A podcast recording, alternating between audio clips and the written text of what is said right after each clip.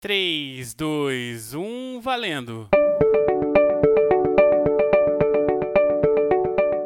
E aí pessoal, tudo bem? Eu sou o David e você está acompanhando o 11 episódio do Pode Contar, o podcast da Exatamente Educação.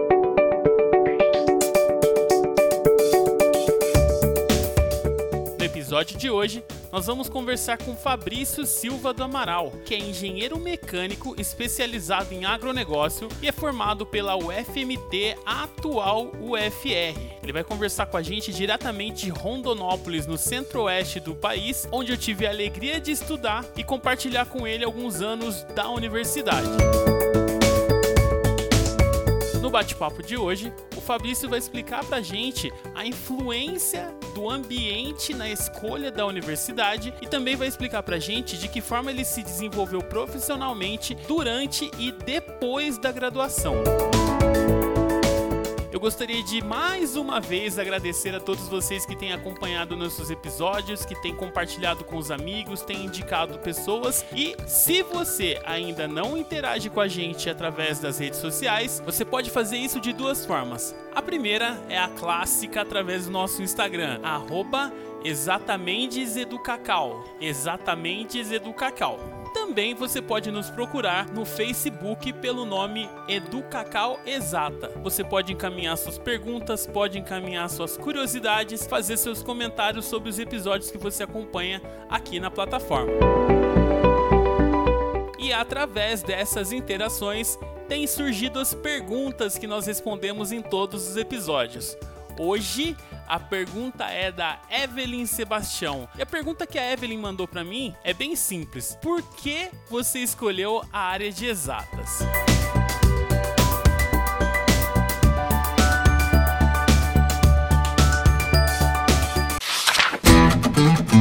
A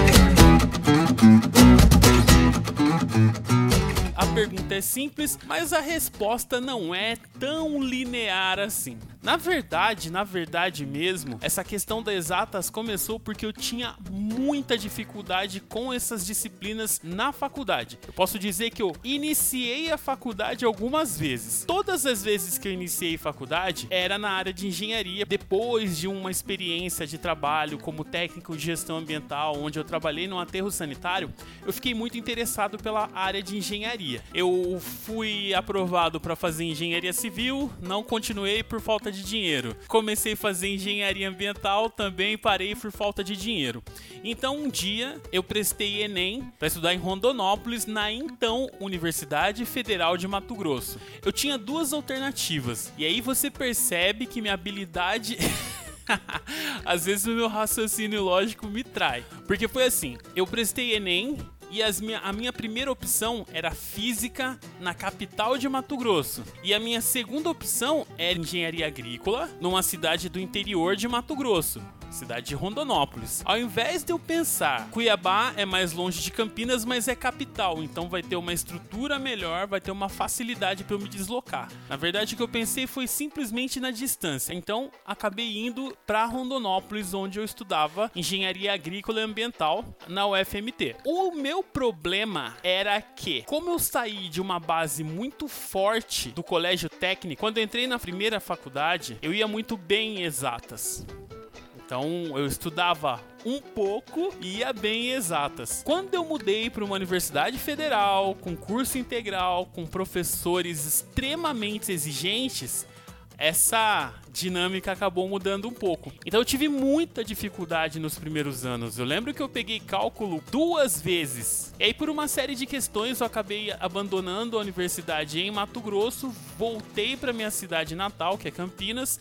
Então por conta disso, quando eu comecei a lecionar, isso já vai entrar numa outra história que fez com que eu saísse da área de gestão de qualidade e fosse para a área da educação. Por quê? Eu sempre tive muita facilidade para falar em público. Trabalhar com treinamento para mim é muito bom. Eu gosto muito de ensinar, transformar ah, os conceitos em algo simples para que as pessoas consigam entender. Então, sempre tive facilidade com isso. O que eu precisava fazer e o que me chama a atenção e o que me deixa apaixonado apaixonado pela matemática é transformar a matemática em algo palpável. Entender que a matemática faz parte de um conjunto de comunicações. É como se você tivesse, para mim, a matemática é o dicionário e a física é a comunicação.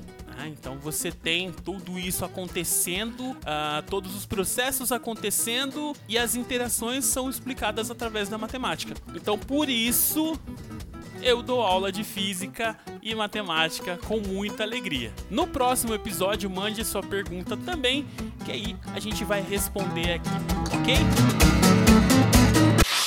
Bom, agora que eu já respondi as perguntas, é hora de fazer o merchan. Se você tem interesse em aprender Excel, se você tem interesse em aprender inglês, se você precisa se preparar para o vestibular no final do próximo ano, clica na aba Cursos e você vai encontrar todos os links para as inscrições nos cursos que estão disponíveis na nossa plataforma, ok? Não se esqueça de indicar o nosso podcast para mais pessoas. Não se esqueça também de mandar uma DM com a sua pergunta, curiosidade, para que eu possa responder no próximo episódio episódio. E agora, vamos às recomendações. Se ajeite no banco do busão, no banco do carro ou onde quer que você esteja, arrume bem o fone de ouvido, porque a nossa conversa foi muito bacana e descontraída. Não deixe de acompanhar nossos episódios.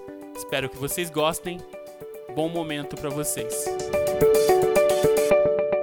5 4 3 2 1 0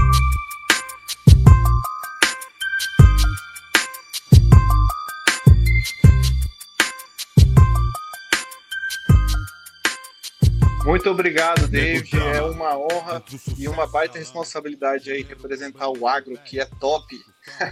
é, isso aí mesmo. O agro que é top, mas também é muito demonizado, né? Por conta de todas as questões ambientais que envolvem todo o processo de plantio e o processo, o processo do agro, né? É, nesse sentido, eu gostaria de saber de que forma o agro te atraiu? Por que você escolheu engenharia mecânica? Cara, muito boa sua pergunta. É, eu também tinha um baita preconceito em relação ao agronegócio, até eu conseguir viver isso na pele, sabe? Eu, eu costumo falar que eu não escolhi o agro, o agro me escolheu, né? eu tenho uma, uma história muito conturbada aí na parte de escolha de profissão, porque eu saí da escola, eu era atleta, jogava handball, tentava jogar handball, né? Jogava por aí afora. E eu queria fazer educação física, cara. Todo cara que é boleiro quer fazer educação física, né? Aí, aí só que eu falei, cara, é, a gente entra naquela crise de vou fazer o que eu gosto, vou fazer o que, eu, o que vai me dar dinheiro, né? Aí eu falei, cara, eu vou, vou fazer o que eu gosto. E aí comecei a estudar pro, pro vestibular e na hora de escolher o vestibular eu escolhi direito, cara. Olha só que louco. Eu escolhi direito porque minha mãe é formada em direito. E aí ela fez, o, fez na minha cabeça: ah, Fabrício, faz direito, vamos abrir um escritório, vamos advogar. Eu falei: cara, minha chance de ganhar dinheiro, né? Vamos lá. Aí eu fiz o vestibular para o FMS e bombei, cara. Não passei. Cheguei até perto, mas não passei. Aí eu falei: bom, vou fazer outra coisa da vida, né? Vou fazer cursinho. Aí eu comecei a fazer um cursinho para entrar na SPSEX, Escola Preparatória de Cadetes do Exército. Aí fiz um cursinho que foi onde eu aprendi a gostar de física, cara. Na época tinha um professor lá que é, o, é na época ele era capitão, é o Corta Habitar. Então, cara, ele, ele tinha um cursinho e era muito foda. E ele era um cara muito foda. E aí eu aprendi a gostar de direito, porque de, perdão, de física, porque até então eu odiava física, odiava matemática, pô, gostava de história, cara. Meu negócio era história, por incrível que pareça. E aí eu bombei na SpaceX também, cara. Na época, em 2009, eu acho, 2009. Foi aquela época que foi o primeiro ano que o, o Enem foi o, a base para o SISU, né, para entrar na universidade. A ideia era fazer Enem para testar pra, antes da SpaceX. Acabou que o Enem foi depois da prova da SpaceX. E como eu já tinha bombado na SpaceX, cara, falei, cara, eu vou fazer esse Enem aí só para só para fazer, já paguei esse negócio mesmo, vou fazer para ver como é que eu tô. Aí eu consegui tirar uma nota mais ou menos lá, e aí chegou a nota do Cisley, vou fazer educação física. Minha nota deu, beleza, passei naquela época que você escolhia, né? E aí fazia chamadas, matriculava. Me matriculei em educação física na UFMT de Cuiabá. Aí, beleza. Me matriculei, fui olhar a grade curricular. Eu acho que é a primeira coisa que as pessoas têm que fazer antes de escolher. Eu fiz depois que eu escolhi, né? Cara, fisiologia, anatomia humana, química, não sei das quantas. Eu falei, cara, que que é isso, cara? Eu sou horrível em biologia, cara. Sou péssimo nisso não sei nada, lascou, né? Aí abriu a, a, segunda chamada, né? Aí eu falei, cara, vou me matricular num curso que eu quero, cara. Eu gosto de abrir os negócios, eu gosto de fuçar, eu gosto de descobrir as coisas, como é que acontece, como é que. Porra, eu adoro essas paradas. E aí, nisso eu já tinha feito, eu tava fazendo direito, cara. Eu fiz um ano de direito lá na Universidade Católica Dom Bosco.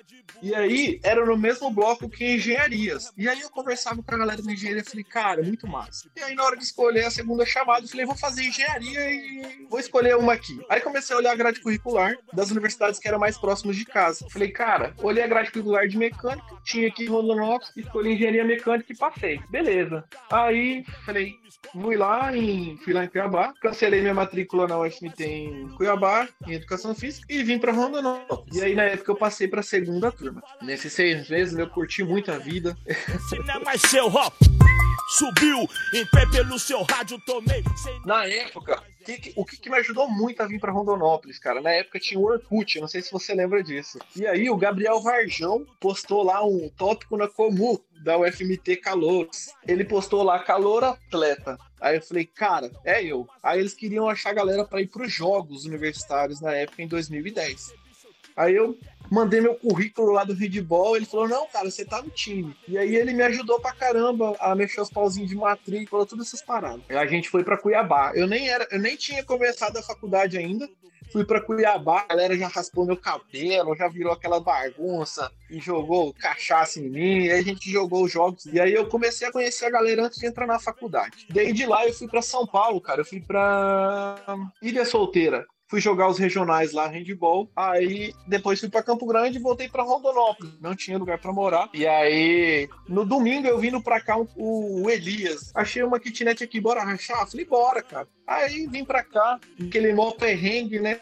Morando no kitnet. E aí, cara, eu acho que isso que fez eu não desistir. Foi os perrengues que a gente passou aqui junto, cara. E aí eu comecei a fazer engenharia. Falei, primeira aula de cálculo. Falei, cara, isso não é para mim. Mas bora lá, né? E nos dois primeiros anos eu acho que é o de qualquer curso, cara, com aquela um ano de experiência de direito. É, cara, você passou dos dois primeiros anos, é a prorração, sabe? Você não vê nada de engenharia, você só vê matemática, física, álgebra, cara, aquela coisa muito chata. Cara, depois que passou os dois anos, eu entrei naqueles projetos extracurriculares, baixa, é, aí eu vi que, o que era engenharia de verdade, cara, e aí acabei ficando e, e terminando a faculdade, com os trancos e barrancos, mas foi. É, entrei no centro acadêmico também, acho que é uma, uma experiência muito bacana que todo mundo tem que viver a universidade, cara. Vai dar uma visão muito política, uma visão de pessoas bacana pra caramba. E acabei terminando aí minha faculdade de engenharia mecânica. Não tem nem o que falar, foi uma escolha muito maluca aí na minha vida.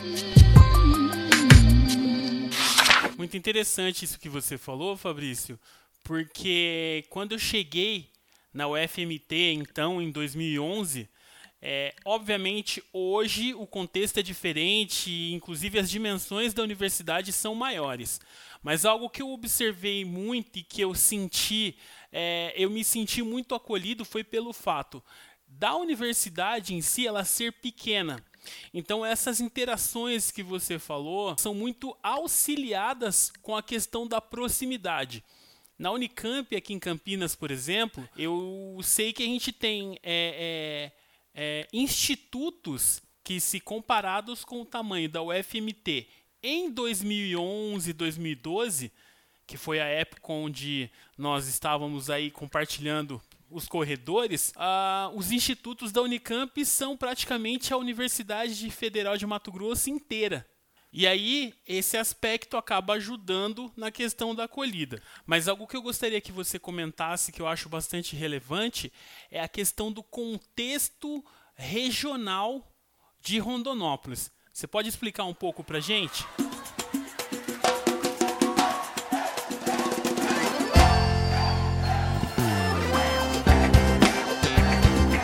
Estudar não, mas beber pinga é com nós mesmo. Essa é pra todos os universitários do Brasil que estão na zona do jubilamento. Cara, muito legal essa pergunta Aqui em Rondonópolis, cara, é, é uma potência violenta do agronegócio e também é muito forte no, na, na questão logística. Então a gente tem um, um terminal ferroviário que faz o transporte das cargas é, de soja. Eu não sei mais o que, eles transportam, cara, mas basicamente cereais. E Rondonópolis é a capital nacional do bitrem. Então a, o transporte é muito forte aqui, o agronegócio é muito forte. É, a gente tem algumas indústrias também que estão instalando aqui, é, não só em Rondonópolis, mas também na região. Já tem algumas é, usinas de, de, etanol que estão se instalando aqui no Mato Grosso. É, cara, o forte aqui é o agronegócio, tá? É, é, eu acho, inclusive, que a universidade estuda muito pouco essa, essa demanda que a gente tem no nosso estado. E, e, por isso que eu te falei, cara, eu, o agro me escolheu. Eu não sabia de nada do agro. É, a universidade, eu acho que agora está voltando um pouco mais, está fazendo algumas parcerias com a iniciativa privada. É, como você falou, a gente começou num campus muito pequeno. Hoje em dia, se você vir aqui, cara, você vai se espantar, tá muito grande. É, e está crescendo é, e fazendo algumas parcerias. Eu acho que tem a questão política também da universidade que está tá melhorando e, e tá tendo muita oportunidade para a galera é, que está se formando na engenharia agrícola e na engenharia mecânica pro agro, tá? Tá tendo. Tô vendo bastante colega e bastante calor aí, aproveitando as oportunidades no agro. Eu nunca passei tão bem com farra e mulher bonita. Jogo truco e fumo um trago. E aí, Fabrício, como você disse, né? No agro existem muitas oportunidades. O local onde você tá é um local cheio de, de nuances que permitem que o o engenheiro mecânico, o engenheiro agrícola já tenha um acesso rápido e fácil, primeira colocação profissional. E como é possível imaginar, você já saiu do trabalho, empregado, carteira assinada como engenheiro, 6 mil reais de salário, várias mordomias, né? Carro da empresa a seu dispor. Fala como foi esse caminho seu entre a universidade e o primeiro emprego, que com certeza já foi bem rápido, né? Cara, é, isso é muito louco. O que, o que, que a mídia vende pra gente? Engen falta engenheiro no mercado. Cara, se eu acessar hoje o Google, provavelmente vou achar essa mesma notícia. Falta engenheiros qualificados e salários de engenheiro de 15 mil. Pô, você foi uma modesta, 5 mil. É isso que a mídia vende, mas a realidade é muito diferente, tá? A gente é treinado na faculdade. Ah, você vai ser gestão de pessoas, você vai dirigir fábrica e tal. Só que eles esquecem de falar, cara, que a gente precisa ter um trabalho de base muito forte.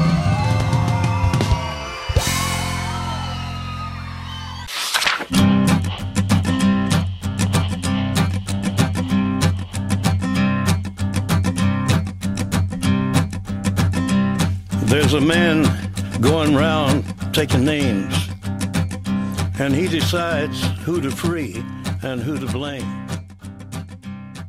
Então, é, para você ser gestor, é, é aquele pique militar, né? Se você for comandar, você tem que saber obedecer primeiro. Então, a universidade dá uma bagagem muito boa teórica para gente, mas a gente precisa de um, pouco de prática, sabe?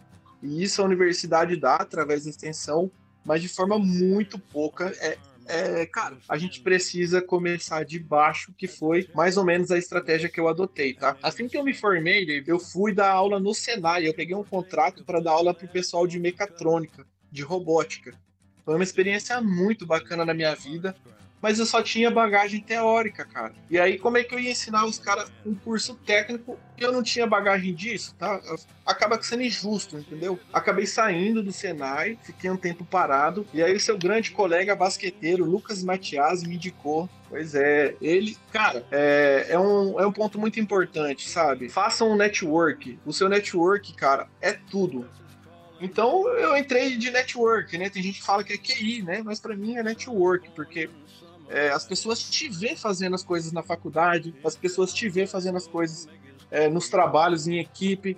E, cara, se você é aquele cara que é escorado, nos trabalhos em. A, só faz a capa ou só chega no dia da apresentação, seu network tá, é not work, né? E aí o Lucas me, me indicou para uma vaga. Eu tava, pô, já entrando em depressão, porque tinha feito uma faculdade, mandava um monte de currículo, cato online, cara, milhões de currículo. E, e aí eu lembrei uma coisa que faltou muito para mim: inglês, cara. Eu esqueci do inglês. Na verdade, o inglês não era minha prioridade, eu queria jogar bola, né? E durante a faculdade também não era minha prioridade e eu acabei perdendo muita oportunidade por não ter o inglês. Foi até um, um, um assunto aí abordado já no seu podcast. Façam inglês, tá?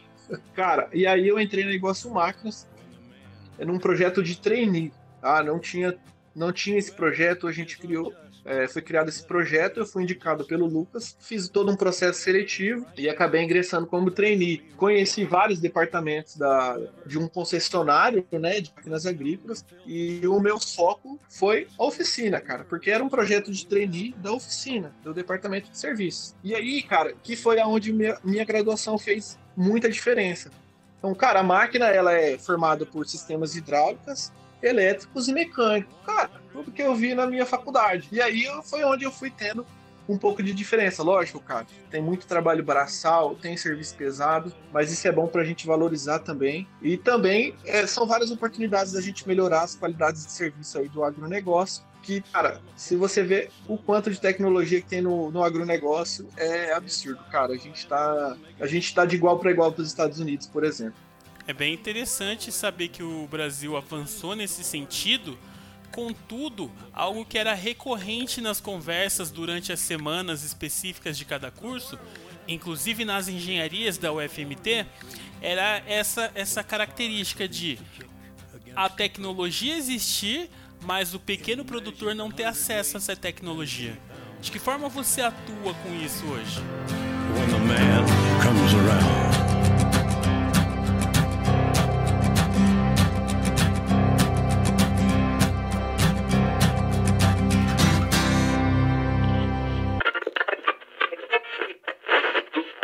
Gente trabalha para que a tecnologia é, todos tenham acesso. Porque a gente chegou num patamar, cara, que quem produz pouco quebra. Então a gente precisa desenvolver é, e, e, também promover o acesso à tecnologia. Falando no meu papel principal, cara, se você entrar no YouTube, lá no canal da Iguaçu Máquina, já fazendo um merchan, tá? A gente tem vários vídeos ensinando como lidar com a tecnologia.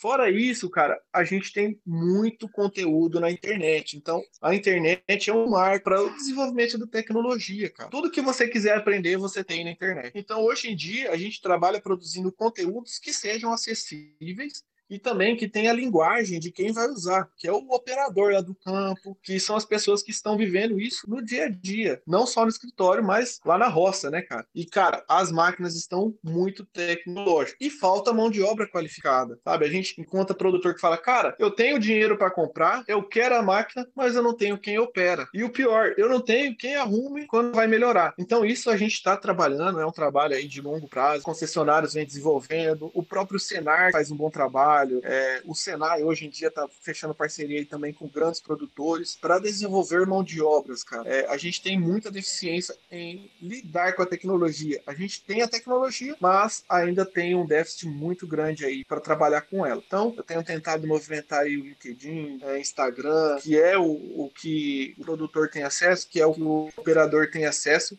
E uma coisa que a gente não aprende na faculdade, que é se adaptar.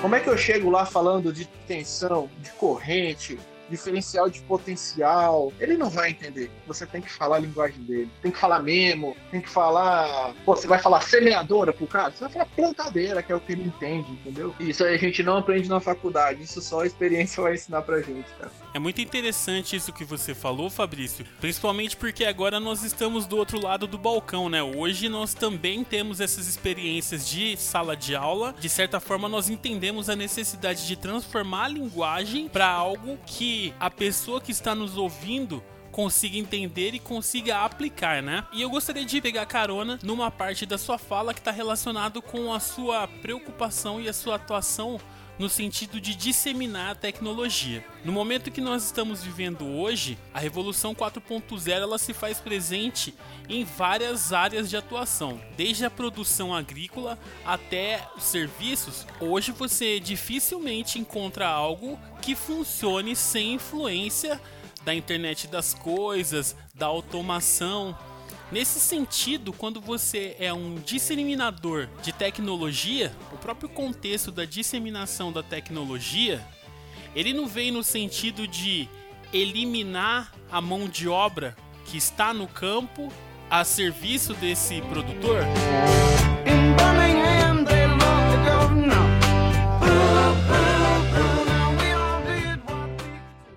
A tecnologia ela tá vindo para suprir a falta de mão de obra, mas ela não deixa de, de gerar empregos, muito pelo contrário, ela está gerando empregos, mas que demandam de pessoas mais qualificadas. Então, antigamente você tinha aí uma colhedora aí de, sei lá, plataforma que colhia, sei lá, 15 pés, 20 pés, hoje em dia já tem plataforma de 50 pés. São duas máquinas colhendo, tem mais performance, mais capacidade operacional, mas isso no campo, cara. Hoje em dia, você precisa de muita informação e você precisa trabalhar. É, na verdade, você tem é, as máquinas gerando muitos dados. A gente está falando de 4.0, de data, é, data science. Então, você tem uma, uma de informações para você.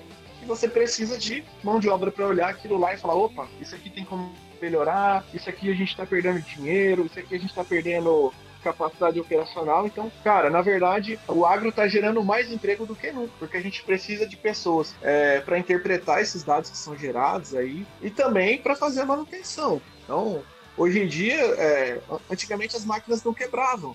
Hoje, você vai lá, um fio para uma máquina, cara. Um fio para uma, uma colheita de algodão. E você precisa de pessoas qualificadas para poder identificar esse problema, solucionar esse problema de forma rápida para que a máquina volte a operar. Muito interessante isso, hein, Fabrício? Na verdade, o que eu imaginava era exatamente o contrário. Eu imaginava que os postos estavam sendo fechados por conta da inserção da tecnologia. Quando a gente estava em off, você comentou que a sua atuação hoje transita entre engenharia mecânica e engenharia agrícola. Eu gostaria de saber como foi esse processo Cara, isso é, isso é muito louco, né? Por isso que eu falo que o agro me escolheu, né? A gente tem que tirar uma, uma, uma coisa da cabeça que quando você é engenheiro mecânico, você só vai mexer com mecânica, né? É, a gente tem uma base muito boa de física, daquela base que é comum a tudo, que é eletricidade, que é hidráulica, que é mecânica. Então, assim, para mim foi muito difícil atuar na parte e entender é, essa questão agrícola, de performance de máquina, é, a, a, parte de,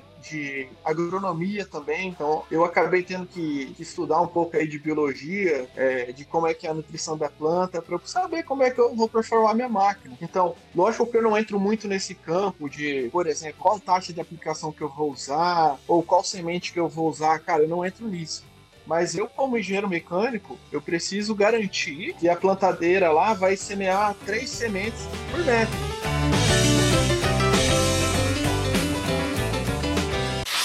Então eu preciso entender toda a parte mecânica, é, como é que ela vai segurar a semente, como é que ela vai jogar a semente no chão, se o óleo está na temperatura ideal, eu preciso garantir que tudo isso funcione. E aí o resto, cara, é curiosidade. Você vai perguntando, você tem muito contato com agrônomos, muito contato com engenheiros agrícolas, e aí você vai desenvolvendo, cara. O engenheiro ele é formado para solucionar problemas dele.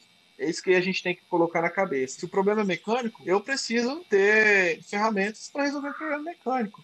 Se ele é um problema agrícola, eu não posso resolver, eu não tenho essa, essa capacidade, eu vou chamar o engenheiro agrícola para resolver, ou um agrônomo. Então a ideia é, a gente precisa resolver o problema, cara. Aí a gente vai direcionando, vai achando quem sabe e vai aprendendo com, com as pessoas. A gente tem hoje grandes produtores aí que não são formados em agronomia, mas eles se apostam do conhecimento de pessoas que sabem para poder fazer o trabalho.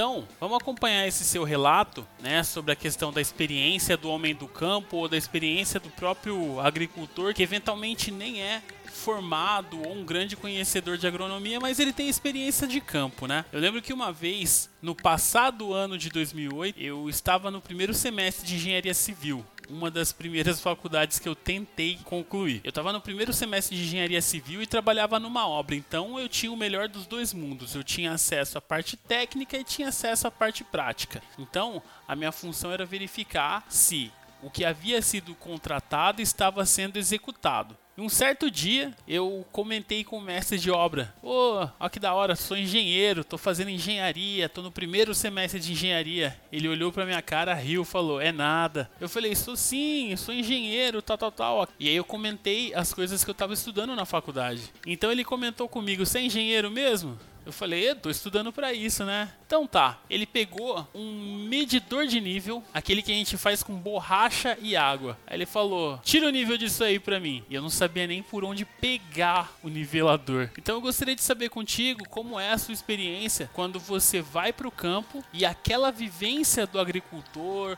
ou do operador da máquina acaba te ensinando mais do que as características técnicas que você tem sobre uma, uma determinada a atividade ou uma determinada máquina.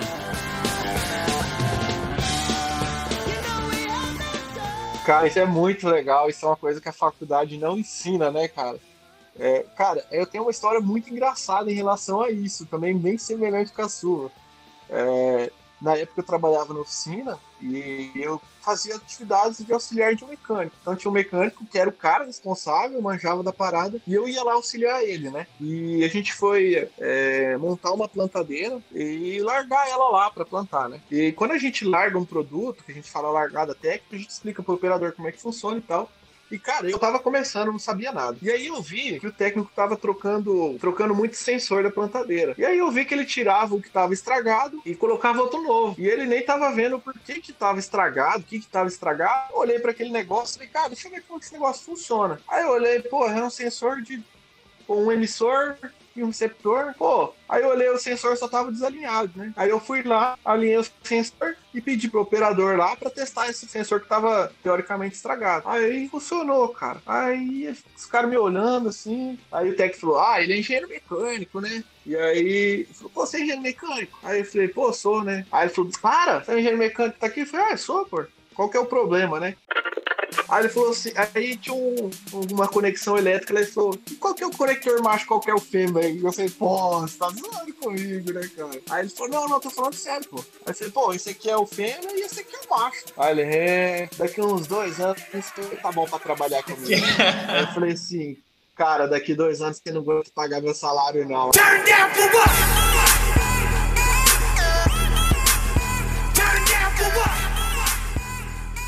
Pô, mas assim, David, falando sério agora. Essa é uma coisa que a gente precisa ter, é humildade, cara. Esses caras estão fazendo a mesma coisa há 20 anos, cara, há 15 anos. Ele tem muita prática, ele pode mostrar o porquê que ele tá fazendo aquilo, por que, ele deixa de fazer algo. Mas eles sabem muito e a gente tem que ter a humildade de aprender com eles e saber chegar. A gente tem que se colocar no nosso lugar. E o nosso lugar não é acima desses caras, não. O nosso lugar é do lado deles. Eles têm a prática, a gente tem a teoria. Eu tive um professor que falava: se tem alguma coisa que no chão de fábrica eles não vão te ensinar, é teoria, cara. Eles vão te ensinar prática. Teoria não. Teoria você tem que aprender na universidade. Então, é nada disso de esquecer daquela bagagem teórica, dos fundamentos que a gente aprende na universidade. Isso é tão importante quanto a prática. E aí, quando você une essas duas coisas, cara, você fica um profissional muito completo. Hoje o mercado precisa muito de, de pessoas multidisciplinares, tá? Então, o que você aprende na prática vai ajudar muito você a ser um profissional multidisciplinar. Por exemplo, no meu caso, que sei um pouquinho de engenharia mecânica, um pouquinho de engenharia agrícola, um pouquinho de agronomia, um pouquinho de administração, porque você precisa gerenciar pessoas também, gerenciar processos, criar processos, criar procedimentos, e aí isso te torna um profissional multidisciplinar e a prática junto com a teoria te forma um profissional aí disputável, tá? Isso aí, humildade sempre. Fabrício, a gente já conversou sobre parte da sua vida profissional, sobre a forma que você atua no mercado de trabalho, sobre o seu acesso ao mercado de trabalho. Já conversamos também sobre o pré-universidade e agora eu gostaria de conversar um pouco sobre os momentos que você passou na universidade, né? Que você esteve lá no ICAT, que é o Instituto de Ciências Agrárias e Tecnológicas da UFMT, hoje o FR. Gostaria de saber se houve algum momento em que você pensou, para mim já deu, chega.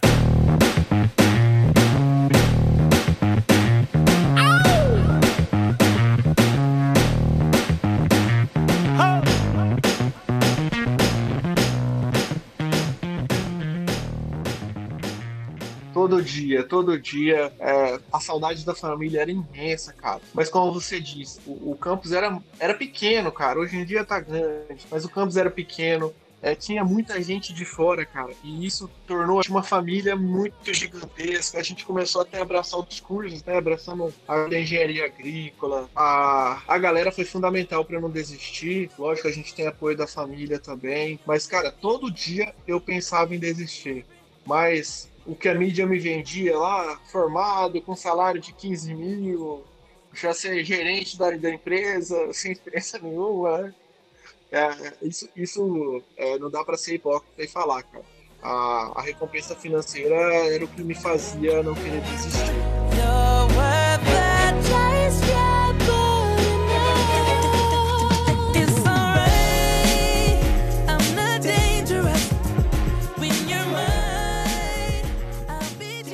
Gente sabe que o ambiente universitário ele é, ele é pesado, cara. É, por mais que você tenha ali, tem o CEPRAPS lá, né, que é a galera da psicologia que tem um apoio psicológico, mas é um ambiente pesado. Então você precisa saber também onde você vai morar. Eu particularmente sou fã de república, eu acho que a gente aprende a respeitar limites, a culturas, a educação diferente. É, mas também aquelas repúblicas que são, pô, são complicadas, sem influências, é, isso vai formar muito seu, é, vai formar muito seu caráter, para quem você é. Mas eu, eu, tive muito boas influências. Eu morei com um cara que era da primeira turma, né? Nas cursos começou em 2006 e eu comecei em 2010. Então eu peguei, eu morei com, com pessoas da primeira turma. É, ainda não tinha pessoas formadas no nosso curso. E eles eram os caras que eu tinha referência, né? É, é, e aí acabou que eu, eu convivia muito com essas pessoas lá, os veteranos MOR, né, que era a primeira turma da engenharia mecânica, é, convivi com pessoas no centro acadêmico que tinha aquela visão mais política, mais humana, e isso, isso dá muito força. Eu tive um relacionamento também durante a, a, a universidade. É, era uma menina muito nerd, né? Então eu não era um cara nerd. Aí, pô, namorei uma menina nerd que eu tinha que fazer? Eu tinha que estudar, né, cara? Todo mundo me ajudou de forma positiva na universidade. Acho que a gente precisa filtrar as coisas que acontecem de ruins e usar isso como um exemplo bom. Então, cara, aquele cara ali é, que se perdeu, que só quer saber de festar, aquele cara eu não quero ser. Então, ele é um exemplo para mim, mas de forma é, do que eu não vou ser. Aquele cara que festava, mas que também na hora de estudar ele estudava. Cara, aquele exemplo, porque ele consegue um equilíbrio. E aquele cara que só estudava também era meu exemplo, porque aquele cara não tinha vida social e não era aquilo que eu queria para mim. Eu queria ter uma vida social também. Então aquele cara foi um grande exemplo para mim de como não ser na faculdade.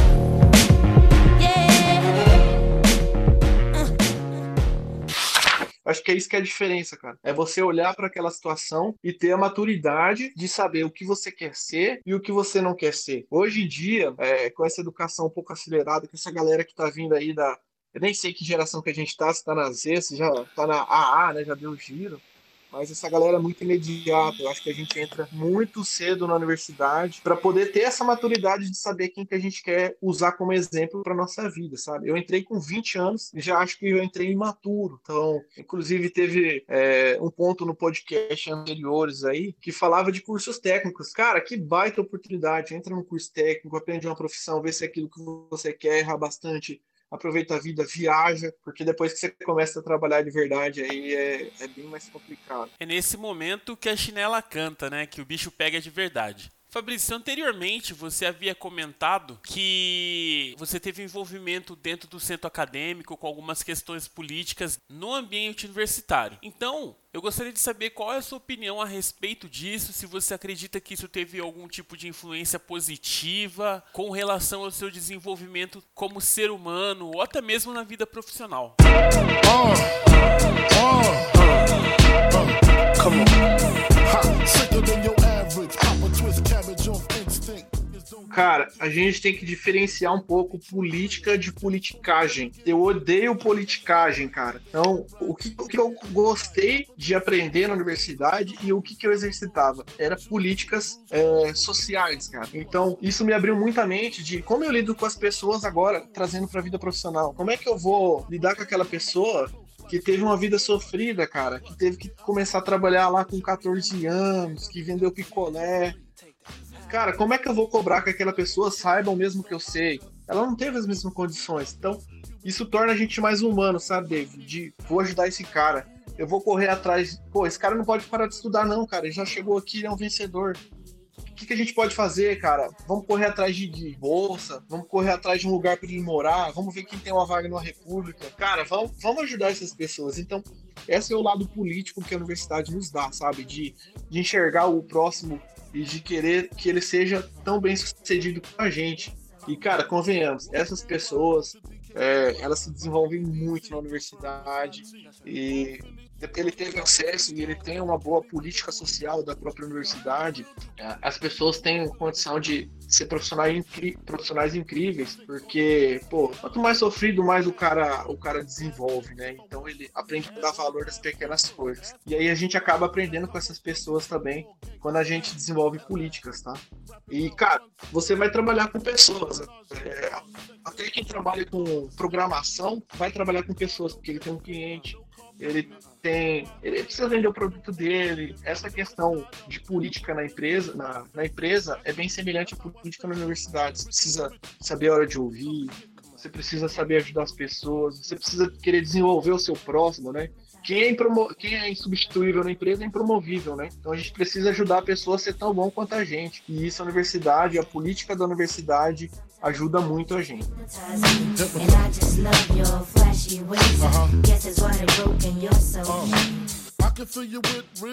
Muito bem, senhoras e senhores, nós conversamos hoje com Fabrício Silva do Amaral, mas calma, calma, eu sei que você está esperando. É hora do nosso ping-pong. Eu pergunto e você responde a primeira coisa que te vem à mente. Beleza, Fabrício? Vamos lá então.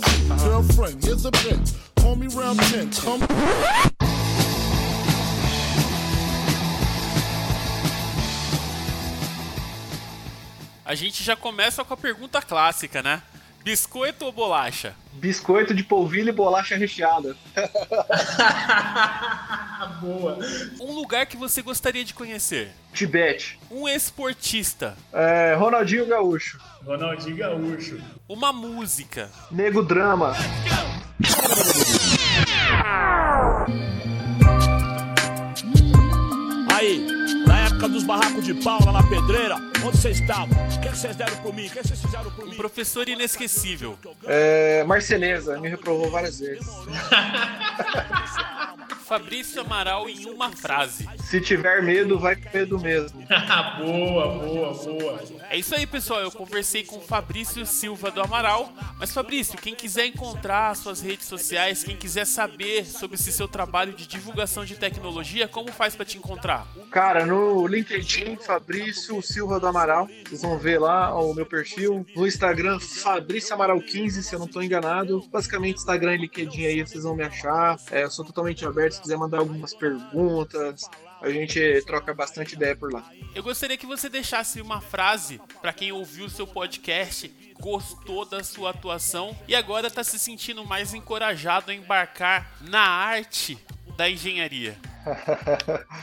Cara, que responsa, cara. Eu acho que a frase é. Na verdade, não é uma frase, é uma palavra. Humildade, cara. Acho que com humildade a gente consegue chegar onde a gente quiser. Muito legal. Fabrício, muito obrigado pela sua participação. Foi muito gostoso esse bate-papo contigo. Eu acho que foi muito enriquecedor para quem está ouvindo. Legal, estamos sempre abertos aqui. Se você quiser visitar Rondonópolis, a minha casa está à disposição aí para você. É um baita amigo, uma baita pessoa. E tamo junto, cara. Volta aqui pro Mato Grosso, vem conhecer o FR. Você vai surpreender, cara. Tá gigantesco. Muito obrigado. Espero que você tenha sucesso na sua carreira por aí. E quem tá ouvindo a gente, não esquece. Toda semana tem Pode Contar. Você pode encaminhar sua pergunta pelo Facebook ou pelo Instagram. No Facebook você encaminha para Educacau Exata Educacau Exata e no Instagram você manda para exatamente Educacau. Muito obrigado e até a próxima.